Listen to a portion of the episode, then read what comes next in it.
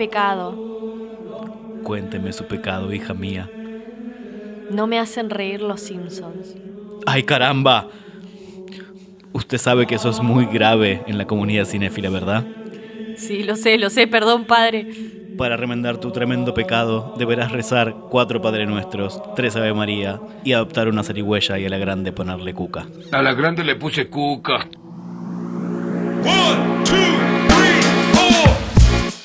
Hola amigos de internet, bienvenidos a un nuevo episodio de No Solo para Cinéfilos. Habrán notado que nos gusta la temática religiosa. Como, Sí. que, como que siempre por algún momento terminamos hablando de en la parodia religiosa. La próxima hacemos un podcast de, de secta, porque ya estamos para. La próxima hacemos una secta, más fácil. Hagamos una secta, sí. A mí me iría bien. Soy de Capricornio, tipo, tengo, tengo muchas cualidades para crear una secta. Yo te puedo armar. Bueno, los dos laburamos en publicidad. Podemos hacer algo Sí, interesante. un neuromarketing. Claro, sí, sí. Eh, bueno, en este episodio vamos a estar hablando de dos cosas que son un poco la- las dos caras de la moneda. La primera es pecados cinematográficos. Y que pueden ser opiniones controversiales, cosas que todo el mundo hizo y nosotros no. Eh, Es ir en contra de la corriente. Eh, va- va- vamos a tener partes duras seguramente. Sí, sí, no vamos a agarrar las Y piñas. indignaciones. Y en placeres culposos es eso que mirás medio escondidas y que no te, no te gusta mucho decirlo. Es algo que el, el cinéfilo Super Saiyajin, Super Saiyajin 5 se, se, se pe- Claro, por te, esto. te manda a matar, tipo, porque te guste eso.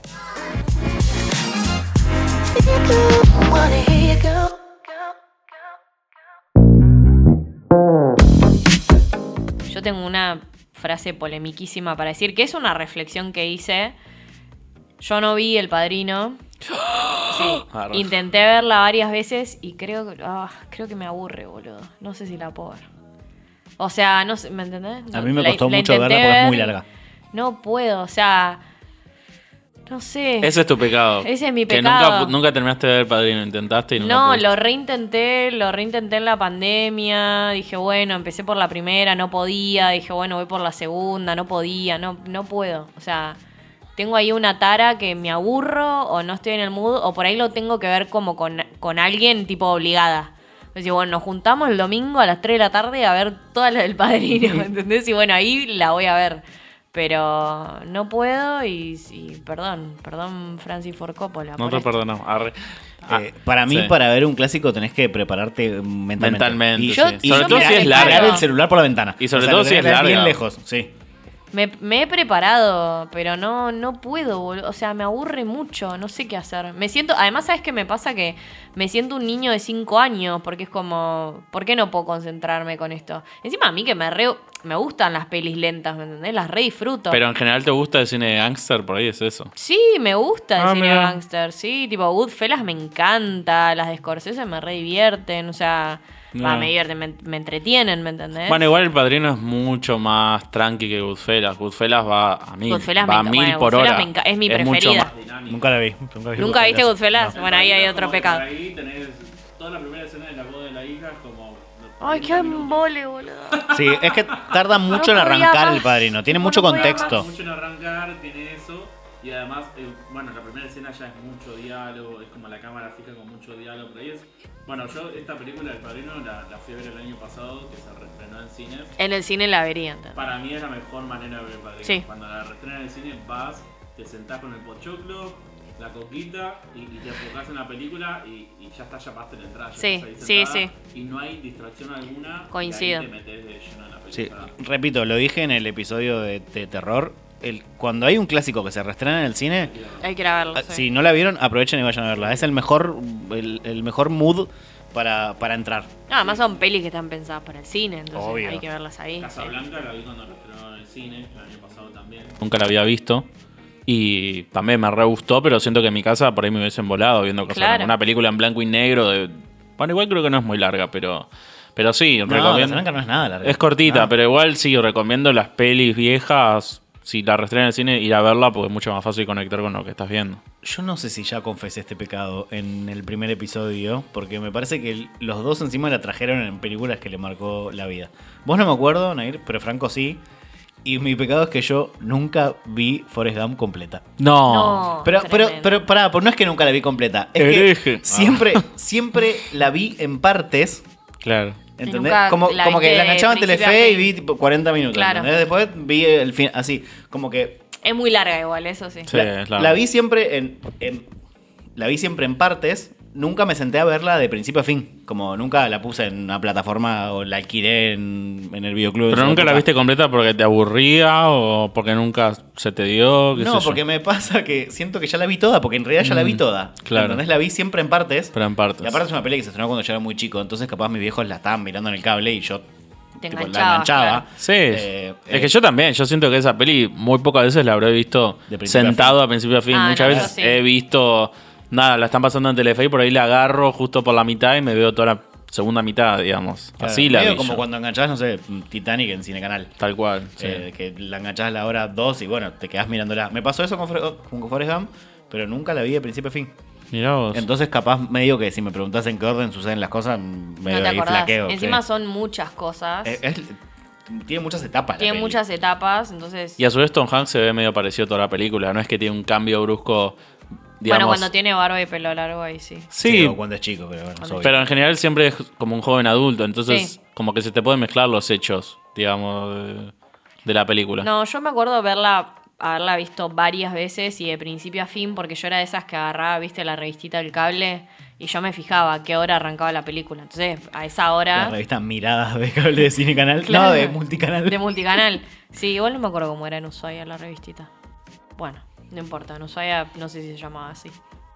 Entonces yo marcaba qué hora arrancaba y, y ya a esa hora yo ya estaba lista para ver la película, ¿entendés? Entonces me gustaba ver de principio a fin las pelis. A veces me pasaba que estaba haciendo zapping, pero como yo tenía tele en mi habitación privilegiada, eh, ¿entendés? La veía sola. O sea, decía, bueno, a las 10 de la noche empieza Forrest Gump, la Claro, te, te marcabas el plan. Claro, me, me armaba el plan, sí. Claro, yo me acuerdo que Forrest Gump de nuevo era una peli que yo veía mucho en el canal. O sea, es como esas en la tele, digamos así, haciendo zapping. Es muy de esas pelis que estoy acostumbrado a verla doblada. Porque la pasaban así doblada. Sí. en, no sé, en el 3 o en Telefe. Y bueno, yo tengo 27 años y estuve en la revolución del DVD cuando salió el DVD. Y es como que, nada, fue como una revolución, ¿viste? Porque pasaste de, de- de tener tipo los, los cassettes a de la nada entrar al menú y tener todas las opciones y poner los subtítulos y era como todo un- una locura, ¿viste? Y una de las primeras películas que compramos en DVD en mi casa fue Forrest Gump. Mira. Claro, Y- pero ustedes como que era un plan familiar, les re gustaba. Claro, Claro. y después la veíamos 800 No, veces. nosotros no. Cada uno miraba lo que quería.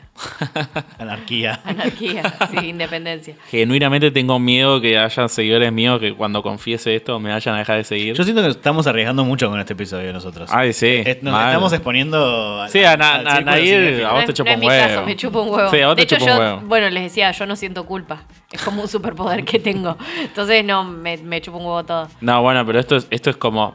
Digamos, lo otro es. No me encanta tal película. Acá voy a decir, no me encanta la filmografía de este director que es.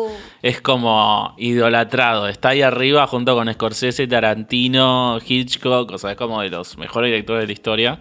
Pero yo he visto las películas y no te digo que no me gustan, pero no soy fan de esas películas. No o sea, no, encanta. no me volaron la cabeza ni digo qué ganas de volver a ver todas las películas de Stanley Kubrick. Creo que vi muy poco de Kubrick. Sí, yo también vi poco de culpa. ah, bueno, entonces no me siento tan mal. Vi que vi La Naranja Mecánica y vi... Odisea el. Resplandor. No, El Resplandor. Odisea en el espacio Ah. nunca lo vi. Ah, Ah, ¿nunca has visto que sea en el espacio? No.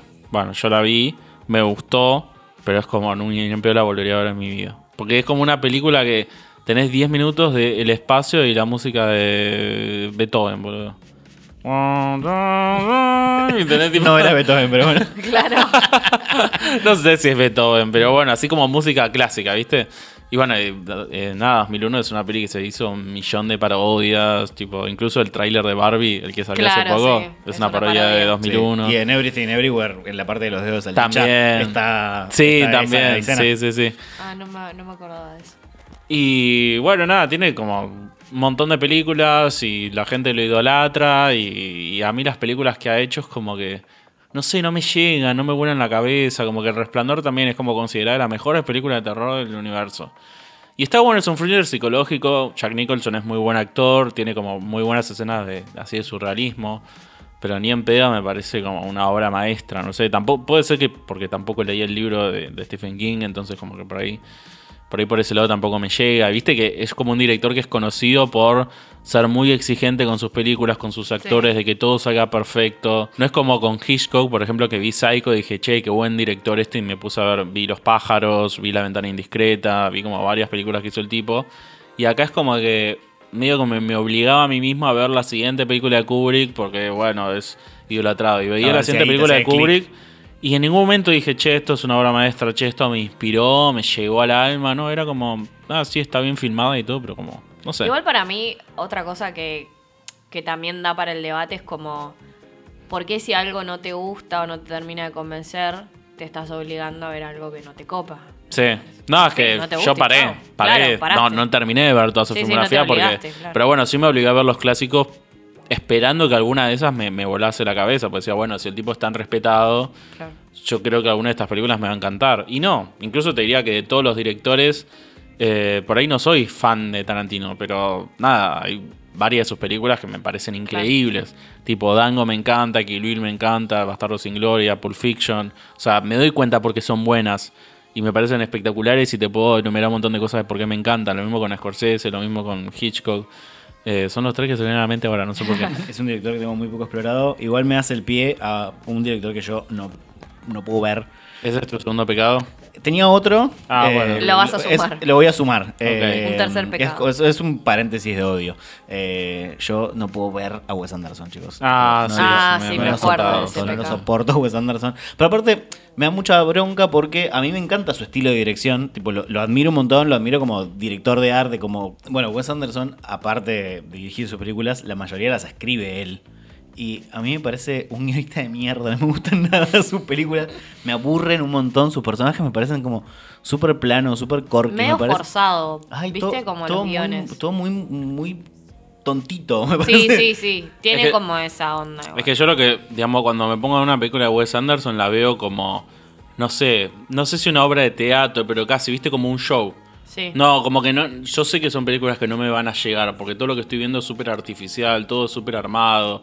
Pero bueno, como que lo admiro como a nivel visual. Es verdad lo que decís, las historias muy pocas me han llegado y muy pocas las recuerdo. Como decís, ah, contame de qué trata, no sé, Gran Hotel Budapest. Me acuerdo muy poco, la verdad, pero sí me acuerdo de toda la parte estética. Bueno, Fantastic Mr. Fox es otra que me encanta. Todo lo que él hizo animado me, me encanta. Sí, bueno, Más la que de los perros me encantó. Sí. Eh, pero también, aparte, algo que tiene él que yo odio es que mete a la mitad de la farándula Ay, en, sí, sus películas. Y encima en papeles de rey Sí, necesarios de que un no- minuto. Y es como, bueno. Bueno, ahora te- va a sacar una peli. así. Sí, y viste la cantidad de actores que tiene. Sí. Es como, ¿qué, qué me quieres mostrar? ¿Que sos amigo de gente? Tipo, tipo como, me parece muy showcero él, ¿viste? Mm, puede ser. Eh, ay, ¿de qué signo es? Seguro es de Libra. Ay, estoy seguro que es de Libra. Mira, lo voy a buscar en vivo y lo voy a odiar en vivo.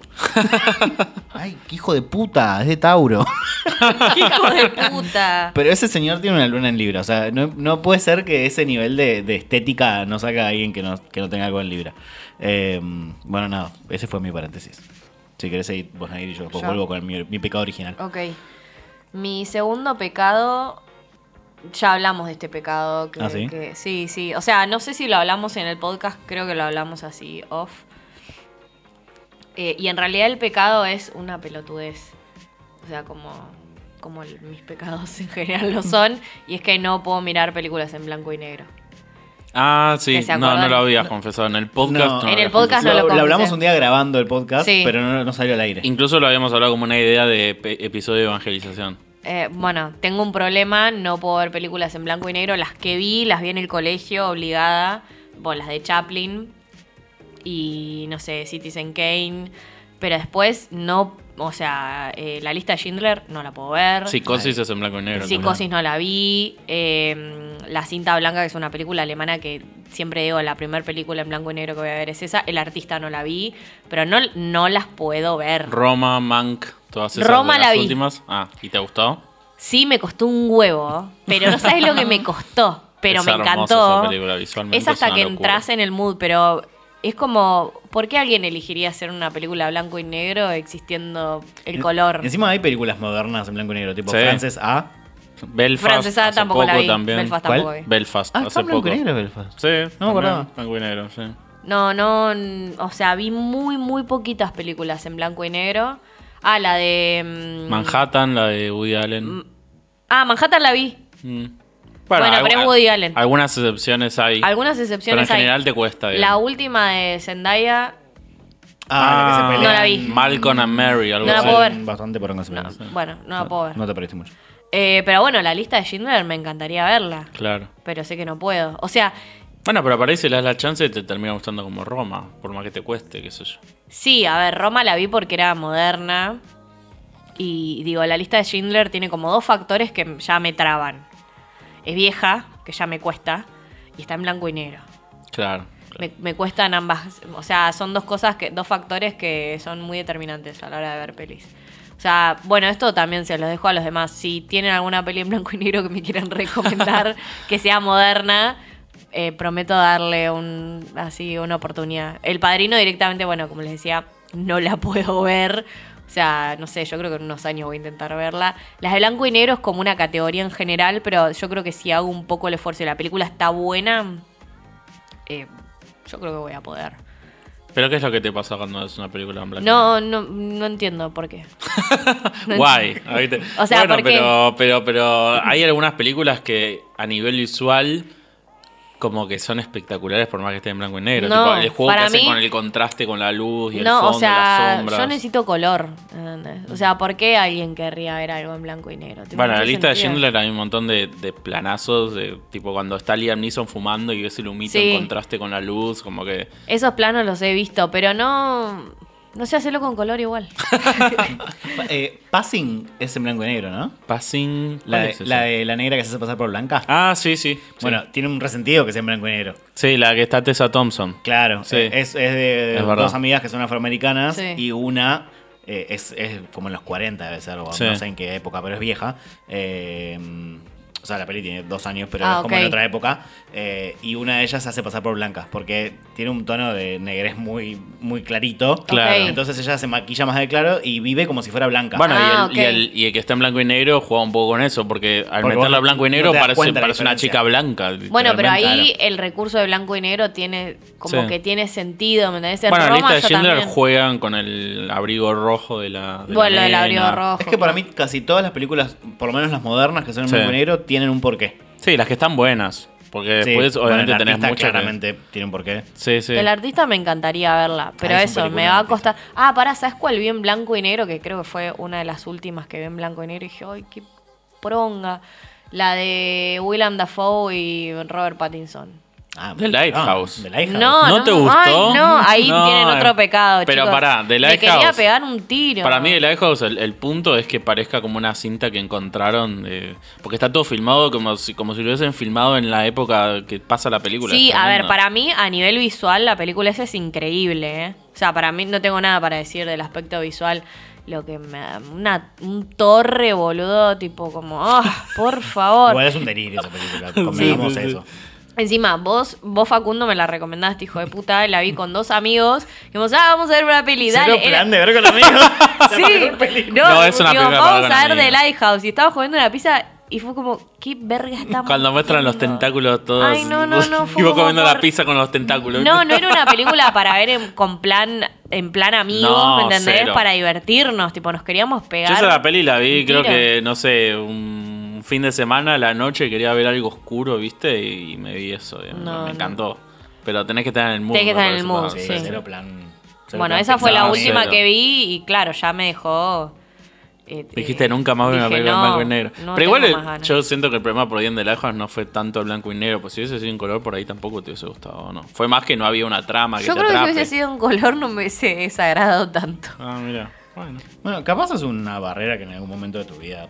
Sí, puede Pasás. ser. Puede ser. Como la animación. claro. Como la de la animación, sí, es cierto. De hecho, eh, otro, otro pecado para confesarte. ¿Viste algo de todo, lo, que- de todo lo que te recomendamos en animación? Todavía no, pero porque me fui de vacaciones. Oh, Cuando- ah, ahora bueno, voy bueno. a ver. Igual estuve viendo cosas, pero no, to- to- no, no, perdón. Todavía no. Bueno, Todavía no no. pasa nada. Igual la que tengo más marcada para ver es la Wo- Wolf Walkers. Wolf Walkers, sí. Sí, esa es la primera por la que quiero arrancar. Mi último pecado es un pecado que yo considero que me hizo meterme en el closet de vuelta. o sea, salí del closet gay y me metí en el closet de que no me gusta una serie que todo el mundo ama. He llegado a mentir y decir que la amo. Te a pegar. He llegado a, a- a, tipo a fingir demencia en reuniones. eh, porque me, siento que me desacredita como cinéfilo porque es una serie que todo el mundo ama y estoy hablando de Fleabag. Te va a mí pegar. no me gusta Fleabag, Te chicos. vamos a pegar todos. Pará, pero aclará que, porque yo siento que no es una serie por ahí tan conocida. Para mí la vio todo el mundo. Yo, yo me supongo que la vio todo el mundo, pero Fleabag es una serie de Phoebe Waller-Bridge. Sí, Waller-Bridge. Waller-Bridge. Eh, ¿y de- ¿Cómo mierda cuento que trata Fleabag? Es la historia de una Pero no es Friends, chica. a eso voy, tipo, no, no, no no. es Friends. no. Contemos un poco por Es una serie como bastante contemporánea que está escrita e interpretada por esta, por Phoebe Waller-Bridge, que está basada en un unipersonal, donde ella en una obra de teatro. Y es la historia de una mujer en sus Treintas, treintas sí. y más o menos su vida y Está como en la búsqueda del amor, podríamos Sí, decirlo. es una serie dramática, tiene algunos, algunas cuestiones de comedia interesantes, pero es bastante... Está como bastante equilibrada entre el drama y la comedia y la particularidad que tiene es que ya suele romper la cuarta pared Rompe la cuarta y, a- pared, y sí. hablarle a la gente que eso solo lo ve el espectador, digamos. Claro, como que le habla al espectador, básicamente. Sí, y tiene una relación bastante conflictiva con su familia. Sí. Y lo que vos te enterás al principio de la primera temporada es que falleció su mejor amiga. Y no entendés muy bien por qué, qué pasó. Y bueno, eso es- un poco se va develando al final de la primera temporada. Tiene dos temporadas nada más, empieza y termina. Y nada, es brillante. Así que sos un, sos un tarado. es que me pasa eso, la gente la remilama. De hecho, yo la vi cuando iba por la segunda temporada y todo el mundo era como, mira esta serie, mira esta serie. Y yo la miraba y era como, chicos, no, tipo, no Yo la vi tres veces no, la no segunda conecto, O sea, no temporada. conecto nada con la serie. Y, y Porque decía, sos Bueno, trolo". pero en la segunda, en la segunda. Y yo como que miré la segunda y fue como, chicos, tampoco. O sea, igual, no digo que sea mala, ¿eh? Ni en pedo. De hecho, me gustó la serie, pero... ¿Te reíste? Sí. Ok. Sí, no, Bueno, está no- bien. no- ni en pedo la odio. Eh, como odio, no sé, a Wes Anderson. Pero O a Ryan Murphy. todo el mundo la ama desmedidamente y a mí no me genera nada esa serie. Igual te voy a tomar el punto de que puede ser que esté. A ver, a mí me encanta, pero. Y no voy a decir que está sobrevalorada, pero sí me parece que la agarraron como un icono. Muchas minas, digamos, y es como la bandera de Fleabag. Y por ahí es como, bueno, bajo un cambio porque es una serie, no deja de ser entretenimiento.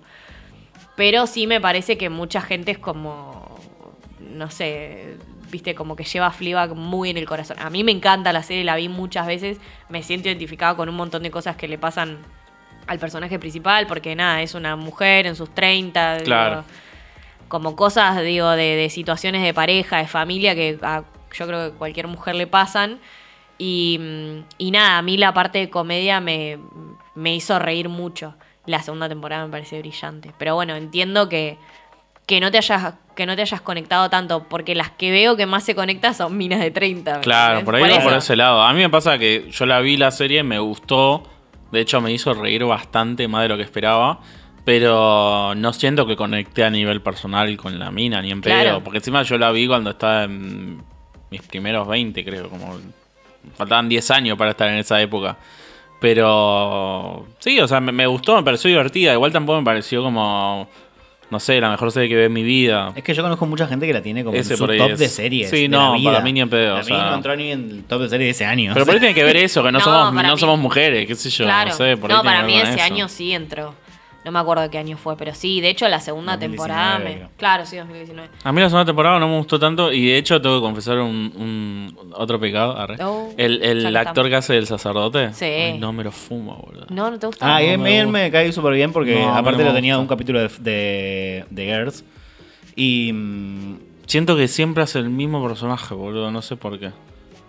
A mí el personaje del cura me encanta. a mí me encanta el personaje del cura. Siento que hay mucha cornuda romantizando esa relación. Sí, 100%. Tipo, muy de cornuda. Por eso te digo que me parece que la serie, digo, si no tenemos cuidado y cuidamos Fleabag, va a terminar pasando lo que pasó con Amelie, chicos.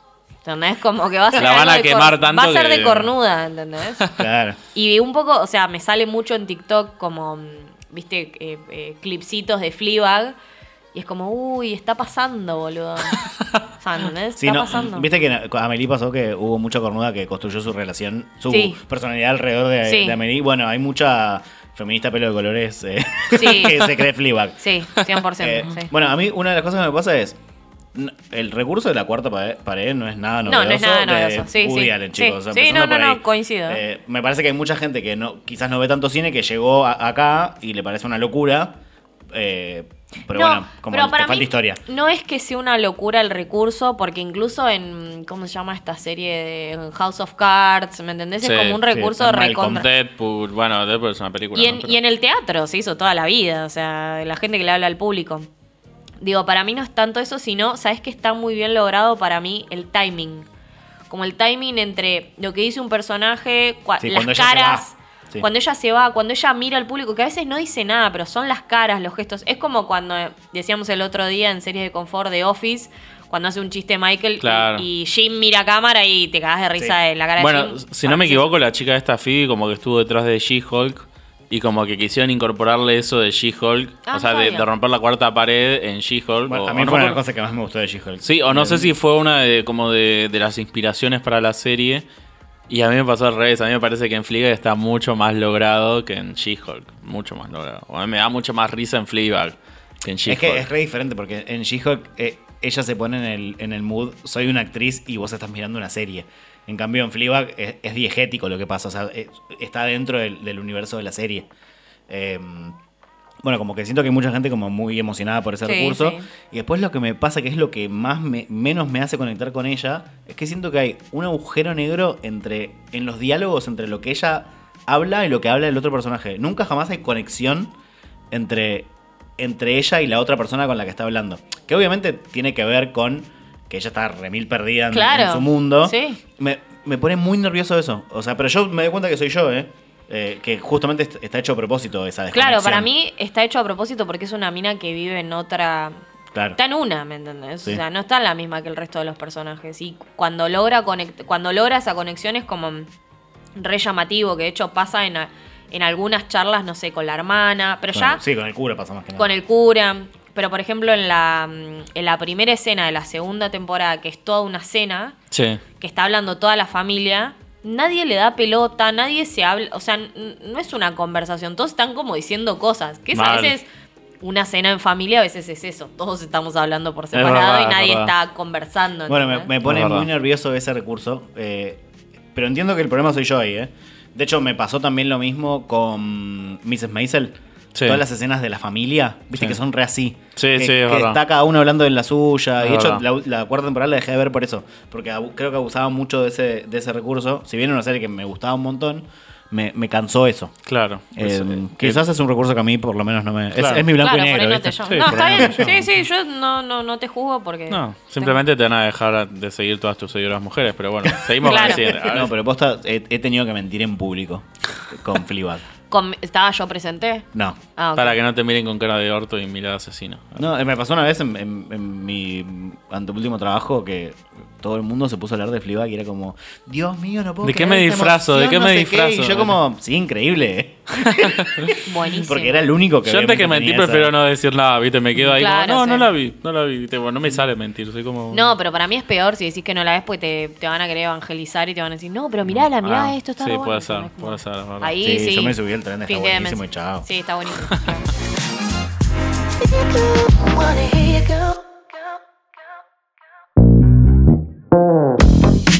Mi primer gusto culposo para mí es como mi, mi clásico gusto culposo. Es como que siempre que alguien me pregunta, ¿cuál es tu gusto culposo? Es este. Que es que soy muy fan de una saga que yo soy consciente que es una mierda. Pero a mí me encanta. Te juro que me puedo ver las películas una y otra vez y las re disfruto y la paso fenomenal mirándolas. Y yo sé que los juegos están mil veces mejor y es la saga Resident Evil. Ah, son pésimas las películas. Sí, yo sé que son me pésimas. re divierte verlas también. Pero Me la paso- me encanta, me encanta. O sea, hay algo que de chico me pasaba que, obviamente, niño gay, me encantaba ver a mujeres empoderadas tipo en la pantalla. Me encantaba. Y Mila Jovovich, Mila Jovovich, re, tipo pateando encanta, cabezas sí. de zombies, tipo con ametralladoras, es como, no sé, es el sueño gay. En, No, ese, en ese orden de cosas hay otra que se llama Underworld. Ah, sí, también, Que me, también me encanta. encanta, La de. Kate Beckinsale. Sí. Sí, re. Y después Charlie Theron había, había hecho una que se llamaba Ion Lux o algo así. Sí. Ay, qué vieja también. esa película. Pero yo me la alquilaba todo el tiempo en DVD porque me encantaba eso. Y bueno, y, y es como que Resident Evil, no sé, para mí, antes de Walking Dead, antes, antes de cualquier cosa, fue como la primer gran historia de zombies, ¿viste? Como que no había así como una saga de zombies Y con franquicia, personajes. claro. Claro, Sí, franquicia. de- un universo. Claro, es Sí. como que la primera película pasa todo dentro de un laboratorio, que es cuando, digamos, surge todo esto del virus T. Después, en el laboratorio este de Umbrella. Después la segunda pasa en una ciudad. La tercera en un desierto. Como que cada vez se va haciendo más grande. Y a mí, tipo, la segunda, que pasa en Recon City, y la tercera, que es como la, la del desierto, son mis favoritas lejos. O sea, de chiquito siempre me quedaba la misma punta película. Encima me acuerdo que la segunda la vi antes de la primera, entonces por ahí no entendía, la mitad de las cosas no las entendía. Pero yo de chiquito era re fan y la volví a ver y la volví a ver y la volví a ver. Y, Las mm, pasaban mucho, no sé si en TNT. Sí, la pero yo las alquilaba mucho. Tengo Claro. recuerdo de alquilarlas mucho en Blockbuster. Y después, cuando salió la cuarta, que es una que pasa como toda en un edificio, esa como que me gustó, pero no me volvió tan loco. Como que, ah, está bien. La quinta, me acuerdo que la fui a ver al cine con mi viejo y mi hermana. Y yo estaba tipo como re flasheado, pero era, uy, una película de Resident Evil en el cine. Es como que hasta Claro. entonces nunca había ido al cine a verlas. Y mi viejo y mi hermana estaban como, qué película de mierda. Franco, nos vamos del cine. Y yo decía, no, está No. buenísimo. Era una mierda. Pero yo estaba pasando fenomenal, ¿viste? Y claro, ahora me pasa que por ahí de grande las vuelvo a ver o vuelvo a ver escenas y digo, che, esto es una mierda. Pero me encantaba. Y hoy en día las vuelvo a ver y me encantan. Bueno, pero también está como eso de entretenimiento versus historia. ¿me? Claro, A veces que- son cosas que son como pasativas, ¿no? Sí, sí, pasatista. Es como Pasatista, que. pasativa. Pero sí, yo soy consciente una que. mezcla de pasiva y, y sativa. Pero yo soy consciente que la película, la saga tiene como un montón de inconsistencias. Hay personajes que aparecen, desaparecen, los recastean. Pero te divierte, fin. Pero me divierte y, y bueno, nada. Eh, Es más, tengo toda la saga en DVD en mi, Amo. en mi, en mi biblioteca. Tipo, tengo toda la saga de X-Men, que ese también es como medio placer culposo porque hay películas de X-Men que Sí, son que bastante malas. sí. Pero bueno, yo ya lo dije en el, en el episodio de debate de superhéroes, los X-Men los tengo ahí arriba. Y no me importa que las películas no sean del todo buenas, yo amo las películas de X-Men. Y, y al lado tengo la saga de Resident Evil. Es como, amo esas sagas. Así que bueno, nada, ese es mi primer gusto culposo. Quiero empezar por decir que no tengo gustos culposos porque eso, no siento culpa. Entonces no, no me da culpa lo que voy a decir. Ok. Para mí está bien. Sí, yo tampoco tengo mucha, Tipo, mucha me culpa. chupo, o sea, si no les gusta, manéjense, ni idea. Em, pero entiendo que eso, que no está muy bien aceptado por la sociedad lo que voy a decir. El primero es que chabón, son, soy casi licenciada en Kardashians. O sea, Ah, Ya lo sabemos del episodio. Ya lo saben de de- todo el episodio. realities, o sea, realities. tengo una cantidad de información sobre las Kardashians y soy fan de las Kardashian. No es normal, ¿entendés? O sea, no es normal y al mismo tiempo tengo la necesidad a veces de hablar de eso. O sea, no sé con quién, pero siempre encuentro oportunidad o algo para, para hablar o analizar. Y también me gusta como analizarlas a nivel empresarial, lo que hicieron. Y yo sé que está re mal, ¿me entendés? Porque las minas son un desastre, hay un montón de cosas que hacen con las que yo no estoy de acuerdo, como valores que transmiten me parece una cagada. Pero bueno, yo creo que la gente es más compleja y no, no sos o un villano o un héroe, como que yo siento que hay cosas buenas y malas de las Kardashian. Y, y nada, y sé como miro el reality desde, no sé, boludo, desde que soy muy chica, porque imagínense que tiene 11 temporadas, eh, Keeping Up with the Kardashians y hay dos más. Y entonces me sé la historia de ellas desde que son muy jovencitas y desde que ya miraba el reality de Paris Hilton, porque yo soy eh, eh, seguidora de las Kardashian de la primera escuela de la vieja guardia. Entonces ya miraba el reality de Paris Hilton con, con Nicky. mm, Sí. Ay, ahora no ¿cómo me se sale el llama? Sí, apellido. Simple Life. De Simple Life. Que yo también. Nicole son- Richie. Nicole Richie. Que son dos rubias tontas. Que. Digo, es como. Que lo vi y me divertía mucho. Y es muy tonto. A mí me pasa con los realities que. Los realities en general son mi placer culposo. Porque es como gente no haciendo nada. Y, y- y esta gente, sobre todo, que es famosa, que no laburó un puto día de su vida. Y a mí me parece increíble. Como el efecto reality y que para mí mucho tuvieron que ver las Kardashian, me, me parece increíble. Las adoro, o sea, no sé qué sería el mundo sin las Kardashian. ok. La fundación. La fundación. No, pero para mí, fuera de joda, en, en la historia de la televisión marcan un antes y un después. Como a nivel reality, decime qué reality tiene 13 temporadas. Que RuPaul tipo- Drag Race. Ah, Bueno, sí, RuPaul. Pero Sí, claro, que no sea de competencia. Claro, Claro, que no sea de competencia, es sí. que sigas la vida de alguien, que te Por interese 13 la vida de años, alguien. sí, es un montón, De hecho, es me montón. pasa que algunas veces dije, como, como adicto al Paco, digo, voy a tratar de no verlas. ¿me entendés? y me pasa que veo un capítulo, sale un capítulo, yo no y les, necesitas verlo ya. Digo, no les puedo explicar la emoción de cuando sale un episodio nuevo de Kardashians, es como, lo voy a ver Bueno, pero, ahora. pero por ahí yo siento que a veces pasa un poco, a mí me pasa, creo que a todos nos pasa como este efecto medio, eh, quizás con los influencers o los creadores de contenido, que de alguna manera es como que generas un vínculo con ese famoso, a mí me pasa con Lady Gaga, bueno, soy re fan, y cada vez que sale algo nuevo es como que tengo que ir y ver y, y estar al día con las novedades de esa persona y... Y sobre todo con los reality, que vos te metes en la vida de esa persona, Sí. es como muy difícil después soltarlo, porque querés ver qué, qué, digamos, qué está haciendo ahora, cómo le fue con esa cosa que ya había dicho antes. Eh, y por ahí pasa lo mismo con los influencers o los creadores de contenido, tipo sacan un nuevo video y decís, ah, bueno, a ver qué está haciendo de su vida Sí. Pepito, y por ahí ni lo conocés ni. Y a mí ni me nada. pasa algo también que creo que es re de Boyer, que a mí me encanta ver la vida de las personas. Claro, De ese, porque no el tengo vida. Claro, ah, vivo mis, mis dos true passions, empiezan con CH, Charo y Chisme. Entonces, me, me encanta como el chisme y, y me encanta ver qué les pasa internamente. Y eso que les digo, un montón de valores no coincido. De hecho, cosas Claro. que dicen no estoy de acuerdo. Sin embargo, como que siempre logro empatizar eh, como en el lado B. Ponele, a veces tienen declaraciones de mierda, ¿no? Mm. Todo el tiempo, de hecho. Eh, y ellas después dicen, uy, boludo, me equivoqué. ¿entendés? Claro, como- bueno, son humanas también, o sea, sí, y yo todos, empatizo, pero digo, o sea, ¿por qué empatizo con esta persona que vive en Estados Unidos con mil millones de dólares? O sea, no, tiene nada que ver con, mi, vos, con mi sí. realidad, ¿entendés? Pero digo, bueno, evidentemente esto que me pasa a mí le debe pasar a un montón de gente, pues si no, no habría tantas temporadas y, y la gente no estaría tan obsesionada con las Kardashians. O sea, algo pasa para que la gente esté tan loca que quiera ser como ella. A mí eso por suerte no me pasa, a mí me interesa saber. Claro, O sea, claro. yo quiero acumular No es que tu información. objetivo en la vida es ser una No, Kardashian. no, no, no, no, para. De hecho, yo amo que nadie sepa quién soy. No soy influencer, Claro, tipo, claro, amo claro. que nadie sepa quién Sí, soy. sí, sí. Pero me gusta mucho como saber de ellas. Y nada, ese es mi, mi placer culposo número uno. Yo tampoco tengo ningún problema en, en contar lo que consumo. De hecho, Mingers es mi película preferida del universo. Eh, cuando dijimos películas que nos marcaron la vida, no sé cómo no la puse. Es verdad. O sea, no sé. Qué raro De, no de pelotudo. O sea, si me preguntaste, digo siempre que mi película preferida es Across the Universe. Pero en realidad estoy pensando en, en, en Mingers. Y me puse a pensar qué me podía dar culpa. Y bueno, quizás pensé en cosas que como cinematográficamente no tengan tanto valor. Y me di cuenta que me gustan mucho las películas de profesores. Me- muy Hallmark Channel. Me encanta. Como, viste, profe que le cuesta y que tiene un grupo re Que tiene que lucharla. Tipo, eh, eh, viste, escritores de libertad con Hilary Swank, que trabajan Ay, en el barrio sí. de, tipo con, to- con todos negros tag y, eh, que se cagan a tiros. Para, hay una parecida que es de Michelle Pfeiffer también. Eh, que ahí está el tema de Coolio. Mentes ¿viste? Peligrosas. Mentes peli- Increíble, peliculón. Eh, después nos hay una que es con Chandler, que se llama The Ron Clark Story, que él es un profe de primaria. No vi nada de todo lo que ¿En serio? Yo, yo vi todo. Bueno, creo que la única que vi es esa, la sonrisa de la ambulancia. Con Julia Roberts, peliculón. Sí, esa la vi. Eh, para mí, esa y La de Eren Brody no. Sociedad de los Poetas Muertos son dos pelis que son buenas. Claro, Sí, son buenas. Sí. Eh, después ponele. Bueno, la ola también, la alemana.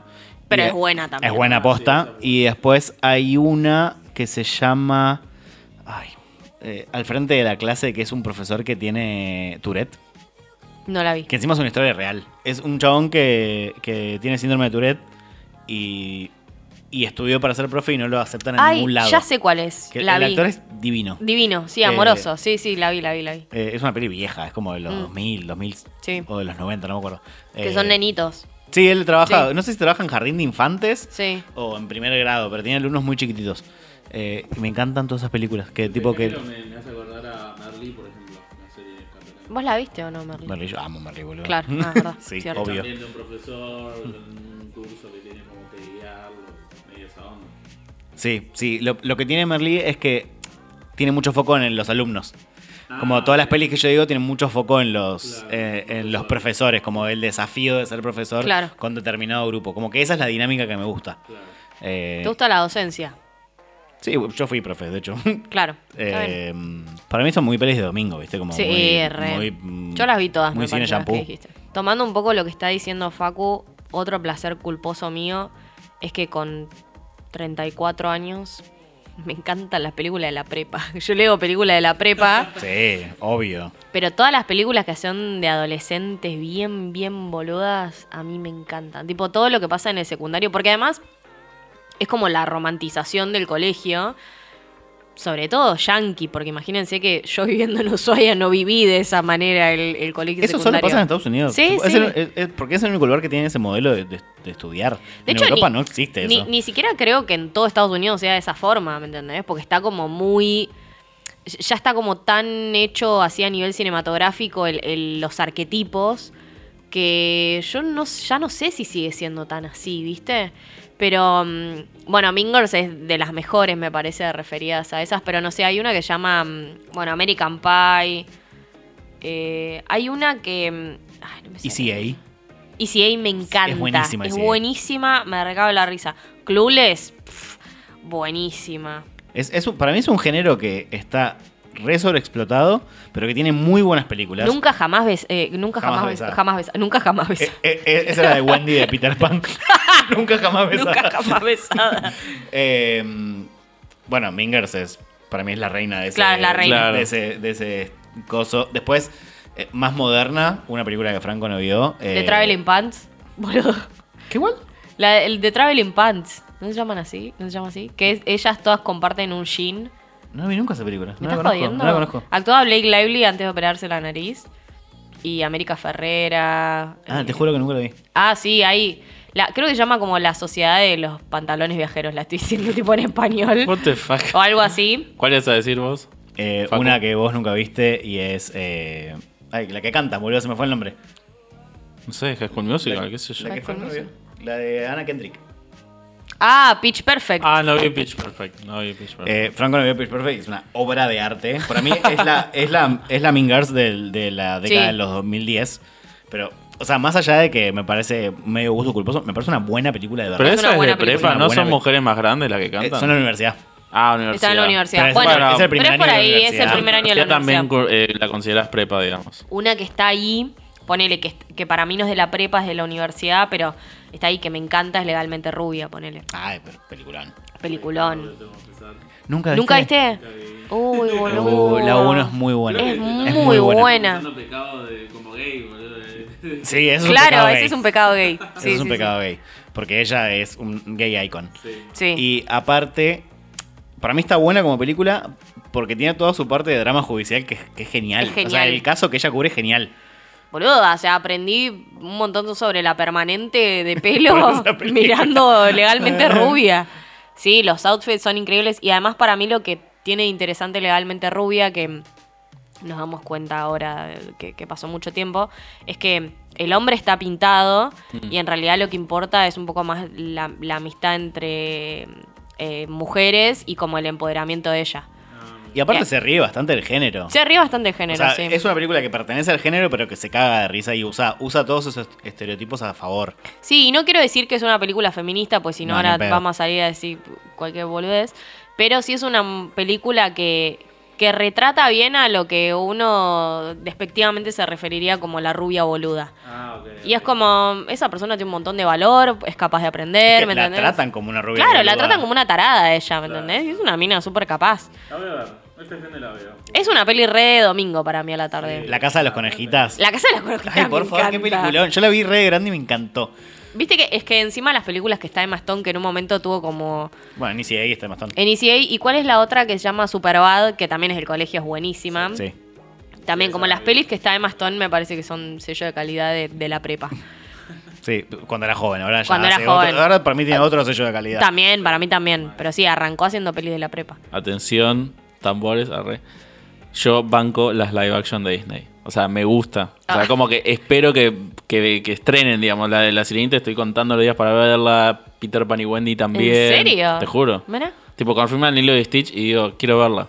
Pero Eso, porque, eso es re centennial. Es Sí, re centennial. tipo, ¿a quién porque para nosotros es como. Nosotros crecimos con las otras, Con esas las pelis, toques. claro. pero boludo, yo también crecí con la de Disney. O sea, Disney es, es mi infancia, pero. A ver, yo no veo esas películas. Pero vos no fuiste contemporáneo a Aladdin, boludo, ponele.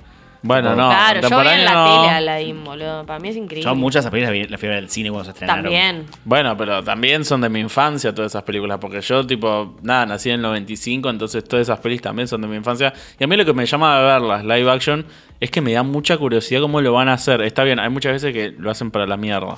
La pero hay otras veces, sí, la mayoría. Pero aún así como que, no sé, me da ilusión ver como esos personajes que vi animados, como verlos en, en carne y hueso, no sé, tipo, por ejemplo, no sé, cuando vi La Bella y la Bestia. La Bella y la Bestia es una de mis peli- es mi peli preferida de Disney y es una de las pelis preferidas de, de mi vida. Y me encantó el live action de La Bella y la Bestia, me pareció excelente. Claro, bueno, por eso digo, como ver la escena del vals, ponele, en carne y hueso, con los actores bailando y la música que me lleva a mi nostalgia de cuando era chiquito viendo eso, como que, no sé, tipo, fui al Rey León, sí, es verdad, son leones sub hiper realistas, tipo que mueven la boca y es como rarísimo, pero ver todas esas canciones de nuevo, ¿viste? Igual para mí lo que es animales es más jodido, boludo. Porque cuando es live action de personas, siento que es más sencillo Sí, es verdad. llevarlo al, al cine que cuando son animales, ¿viste? Y queda todo raro. Vi el de la sirenita y es como. Sebastián está raro. Es raro, sí, bueno, hay que ver la película, pero yo siento que voy a estar en el cine viendo a la sirenita llorando como un idiota, porque van a ser todos los temas de mi infancia. Es que lo que te empuja a ver. la nostalgia. aparte de Sí. nostalgia, te, te empuja esto de que, que decís vos, ¿cómo, ¿cómo vas a hacer esto? Claro, Claro. me da curiosidad Es- es verlo. súper- eh, sí, sí, tipo, sí. ahora que anunciaron Hilo y Stitch, quiero ver cómo carajo van a hacer a Stitch. Probablemente sea como una especie de Baby Yoda, tipo la pueden una marioneta, mucho. tipo cute. Sí. No sé, lo quiero ver. Por ahí es una cagada, pero como que, no sé, las banco. O sea, me- por un lado, como entiendo el punto este de, de querer como atrapar al nuevo público. Por otro lado, también me copa porque es como que, bueno, me estás agarrando a mí, que es mi infancia, y sí, probablemente me parezca una mierda, pero la voy a ir a ver igual. Y si quieren seguir haciendo, tipo, de hecho van a hacer una de Hércules, también confirmaron con Guy Ritchie. Esa me, me Esa seguro va a estar porque buena Yo amo Hércules. Claro, Sí, imagínate, tipo, no sé, ver a las musas, tipo, a las cinco negras ahí bailando. o Esa puede estar muy buena. Puede estar buena. Obviamente música era después increíble. te lleva fiascos por poner la de Mulan. Toda la Uf, música de Mulan ni estuvo. Ay, es una basura, Malísimo. Ni estuvo. La ¿Cómo no vas a poner la música de Mulan? No, aparte está hecha todo horrible. Ay, qué película de mierda. La, la denunciaría. Pero bueno, tampoco me quiero extender mucho el tema porque le vamos a dedicar un episodio a todo este tema, pero... Pero bueno, nada, ese es mi pecado. Así que nada, voy a, voy a estar ahí comprando mi, mi entrada apenas salga la preventa de la sirenita. Yo tengo un, un último placer culposo, pero en realidad no es tan placer, sino es algo que me da un poco de, vergüenza admitirlo. Y que es que una de, uno de los valores o enseñanzas más grandes y que quizás más uso día a día, la aprendí por Ratatouille. Como Bueno, que la- pero- la, la metáfora de Ratatouille la internalicé muchísimo. Claro. Incluso yo Ratatouille la vi cuando tenía como 18 años. Pero igual es un peliculón. boludo. Es Claro. un peliculón Ratatouille. Sí, es un película. Pero el, el- el mensaje este de anyone can cook, de cualquiera puede cocinar, Sí. que lo que significa en realidad es como un cocinero puede venir de cualquier lado. Como que yo intento siempre llevarlo a, a cualquier cosa, no solo a la cocina, obviamente, ¿no? Claro, como que cualquiera es capaz de hacer cualquier cosa si se pone la mente en eso. digamos. Exacto, tipo, un actor de mierda puede hacer un peliculón, un director mm, mm, que nadie conoce puede de repente sacar la mejor película del mundo. Lo aplico mucho con la música, viste que uno siempre tiene mucho prejuicio, ¿no? Sí. Eh, no sé, por ejemplo, a mí Justin Bieber no me gusta nada, pero cuando sacó el, el disco de, de I'm Sorry dije, Sí. como, che, alto músico este chabón. Eh, después no le seguí la carrera ni en pedo, ¿eh? bueno, en ese momento. Pero a lo que voy es como mm, cualquiera te puede sorprender y hacer algo que, que- que está buenísimo, más en día, mm, más hoy en día con, con el tema de las redes, que todo el mundo tiene como mucho más, eh, mucho más llegada. Claro. eh, y que existen mucho más nichos. Tenés la libertad de hacer lo que quieras, digamos, y, y mo- y mostrarlo y darte a conocer, digamos. sí. Exacto, y en, y en eso de repente encontrás que hay mucha gente a la que quizás vos no le das bola o no lo seguías o lo que fuera, que, que de repente te sorprende un montón y, y hace Sí. algo que está buenísimo.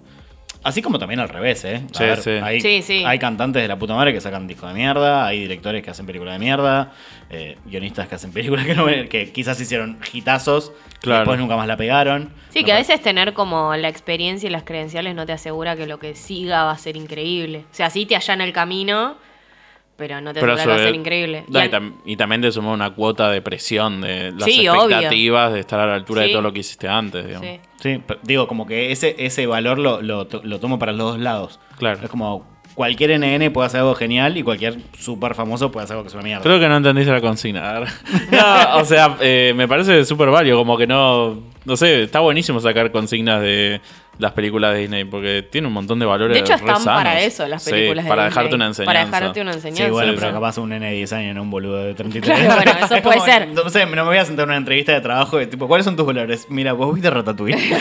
No, sino la otra que puede ser que a mí también me, me divierte es como cuando citas a alguien y haces como que lo citas, no sé, a Hemingway y en Claro, realidad estás citando a Ratatouille. claro. Duncan Cook, Borges. Borges, claro, sí, sí.